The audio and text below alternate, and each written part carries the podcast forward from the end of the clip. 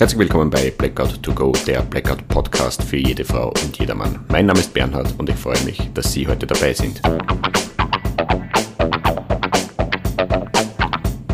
Ich möchte Ihnen die unbegreifliche Welt des Blackouts näher bringen, so quasi to go informieren, damit auch ohne Strom das eine oder andere Birndl brennt.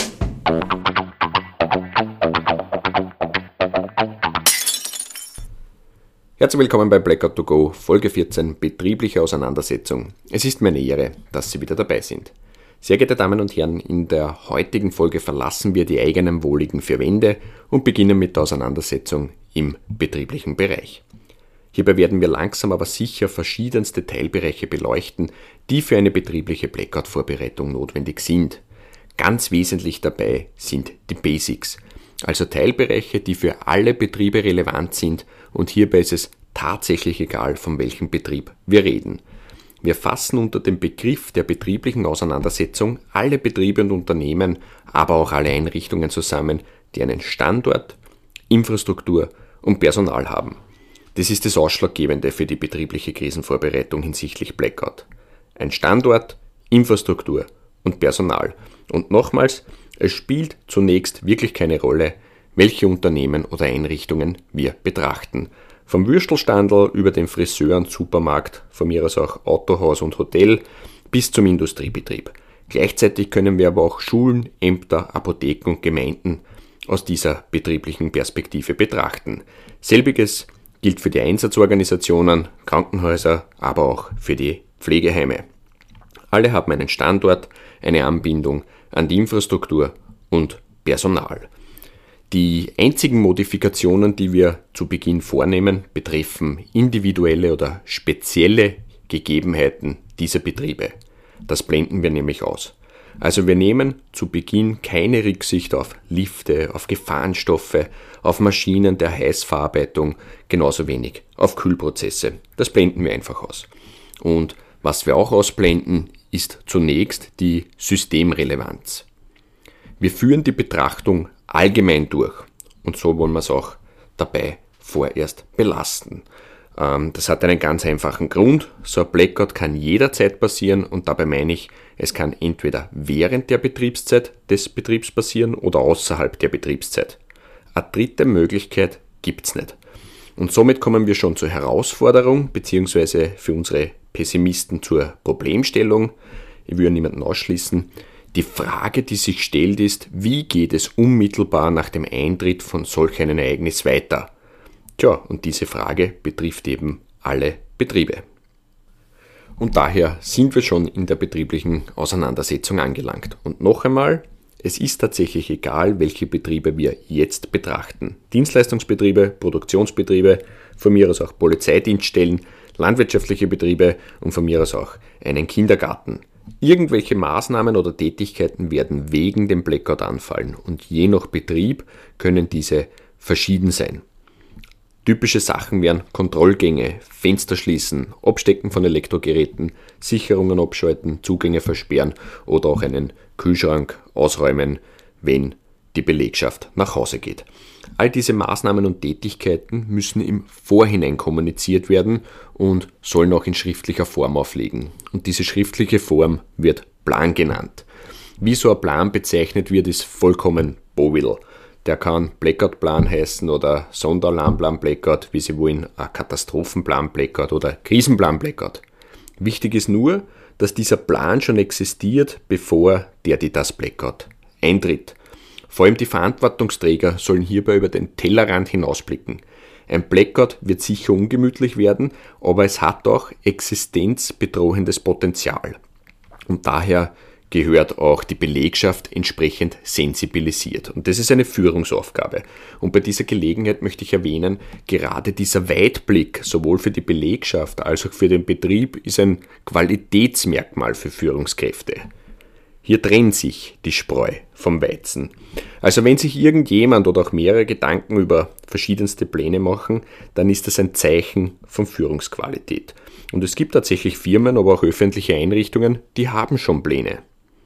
Zwar meist für andere Anlassfälle, aber in diesen turbulenten Zeiten schaden solche Pläne sowieso nicht. Aber diese Pläne sind eben Teil eines betrieblichen Krisenmanagements und wie gesagt, es muss nicht immer ein Blackout sein. Es gibt genug andere Ereignisse, wo dann eine vorbereitete, koordinierte Vorgehensweise notwendig wird. Zum Beispiel bei einem Hackerangriff. Sowas kann eine ganze Firma oder einen ganzen Konzern ruinieren und damit auch die Existenzen aller Mitarbeiter und Mitarbeiterinnen.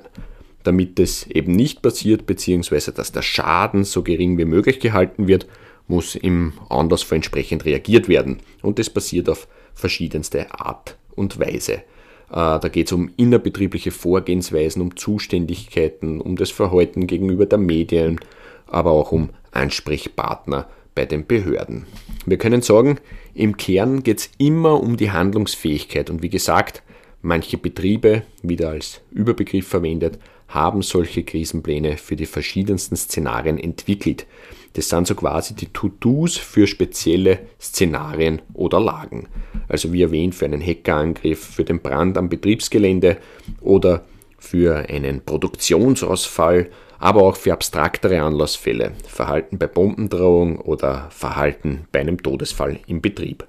Also im Schock oder im Chaos bzw. in der Ratlosigkeit hilft so ein Plan enorm. Wie gesagt, es geht um die Handlungsfähigkeit, obwohl keines dieser Szenarien zwangsläufig eintreten muss. Und da will ich auch in den kommenden Folgen mit Ihnen hin. Das ist mir ein echtes Anliegen, dass eine betriebliche Auseinandersetzung zum Thema Blackout möglich ist. Ganz egal, ob es passieren wird oder nicht.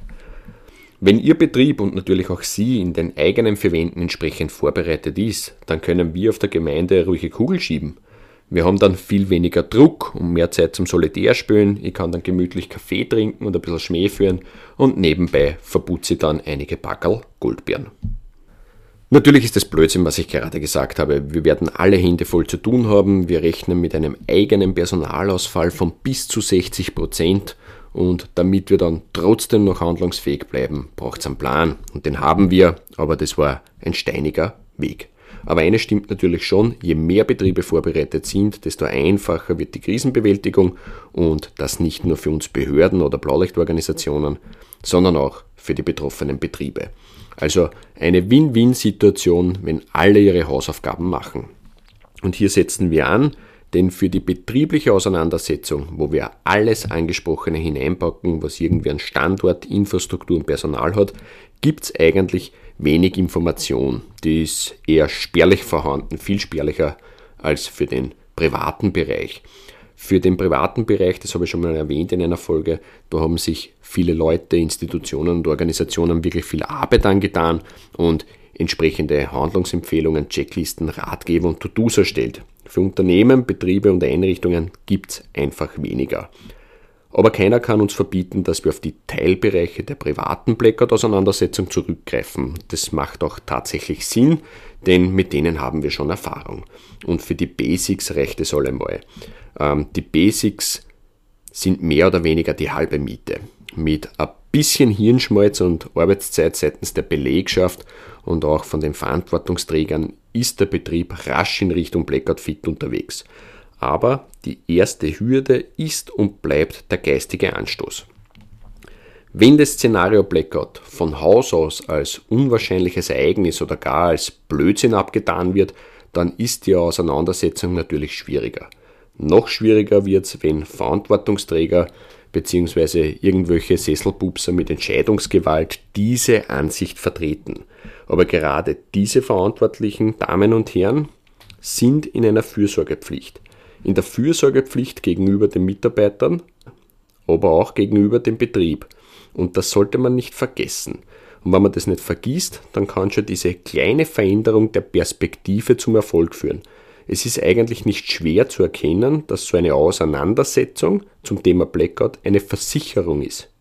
Nämlich eine Versicherung für den Betrieb. Denken wir an die Wasserversorgung. Die Wasserversorgung spielt im privaten Bereich eine wesentliche Rolle und wie wir wissen, ist die Abwasserentsorgung sogar abhängig davon. Also wir haben hier gleich zwei Teilbereiche, die in der Blackout-Auseinandersetzung von Bedeutung sind. Wenn jetzt der, die das Blackout während der Betriebszeit passiert, dann wäre es natürlich wissenswert, ob die Wasserversorgung funktioniert. Und das aus mehreren Gründen. Vielleicht bleiben die Mitarbeiter und Mitarbeiterinnen noch länger und führen Tätigkeiten durch, die eben in so einem Plan drinnen steht. Und damit die Damen und Herren was zum Trinken haben, trinken sie vielleicht Wasser aus der Leitung. Sowas ist durchaus möglich. Vielleicht müssen sich die Damen und Herren bei diesen Tätigkeiten noch irgendwann erleichtern. Sowas ist natürlich auch möglich. Und da wäre es natürlich wissenswert, ob die Wasserversorgung funktioniert. Wenn nicht, naja, die ersten sind safe, die sind Sieger, die zweiten sind dann die ersten Verlierer, aber die hinterlassen dann schon vorübergehend einen bleibenden Eindruck und zwar für den Rest der Belegschaft. Also aus sportlicher Sicht befinden sich die Drittplatzierten als Erster in einer beschissenen Situation. Das Ganze kann natürlich auch anders ausschauen. Das Ganze passiert außerhalb der Betriebszeiten. Dann schaut die Welt schon wieder anders aus, aber spätestens dann, wenn Damen und Herren in den Dienst oder zur Arbeit kommen, könnte sich dasselbe Problem einstellen. Und das können wir auf alle Betriebe auslegen. Also unter dem Deckmantel Betrieb können wir wieder alle betrachten, Firmen, Einrichtungen, Kleinst-, Klein-, Mittel- und Großbetriebe. Und da stellt sich immer die Frage der Wasserversorgung und Abwasserentsorgung. Gibt es jetzt eine Abhilfe? Natürlich, gleich wie bei der persönlichen Krisenvorbereitung. Man fragt einfach noch beim Wasserversorgungsunternehmen. Das steht meistens auf der Rechnung drauf, beziehungsweise bei der Gemeinde. Funktioniert die Wasserversorgung von außen, dann muss nur mehr betrieblich geklärt werden, ob es irgendwelche Hindernisse gibt. Zum Beispiel berührungslose Armaturen oder was die Abwasserentsorgung betrifft, Hebeanlagen. Tja, und mit dem Wissen kann man dann entsprechende Maßnahmen setzen, die in diesem Plan drinnen sind. Gleiches gilt natürlich für den Fall, wenn keine Wasserversorgung funktioniert. Denken wir an das Thema betrieblicher Brandschutz. Ohne Wasserversorgung von außen funktioniert kein Wandhydrant. Oder denken wir an die Landwirtschaft, vor allem an die Tierhaltung. Wenn dort die Wasserversorgung nicht funktioniert, dann sind wir relativ schnell in einer weiteren Katastrophe. Wir könnten jetzt noch mehrere Beispiele, was die Wasserversorgung betrifft, aufzählen, aber ich glaube, der Kern der Botschaft ist angekommen. Und was diese zwei Basics betrifft, die alle Betriebe eigentlich betrifft, ist der Aufwand eher gering und recht schnell erledigt. Und diese Erkenntnis kann beim Blackout, bei einer Strommangellage, aber auch bei einem Wasserversorgungsausfall angewandt werden. Also ein Aufwand, viele Ableitungsmöglichkeiten und da sind wir schon wirklich drinnen in den Basics der betrieblichen Auseinandersetzung. Tja, meine Damen und Herren, weitere Basics werden folgen, aber der erste Teil der betrieblichen Auseinandersetzung ist abgeschlossen. Folge 14 beendet. Ein herzliches Dankeschön an die Firma Content Link, dem digitalen Content-Vermarkt in der Dachregion, für die Unterstützung bei dieser Folge. Noch der Ausblick auf die 15. Folge, die sich nennt Betriebliche Auseinandersetzung Belegschaft. Hierbei geht es in erster Linie um Überlegungen und Maßnahmen, die im Vorfeld kommuniziert werden müssen, damit im Fall der Fälle Klarheit und kein Chaos herrscht. In diesem Sinne, herzlichen Dank für Ihre Aufmerksamkeit. Bleiben Sie dran, damit auch ohne Strom ein Birndl brennt.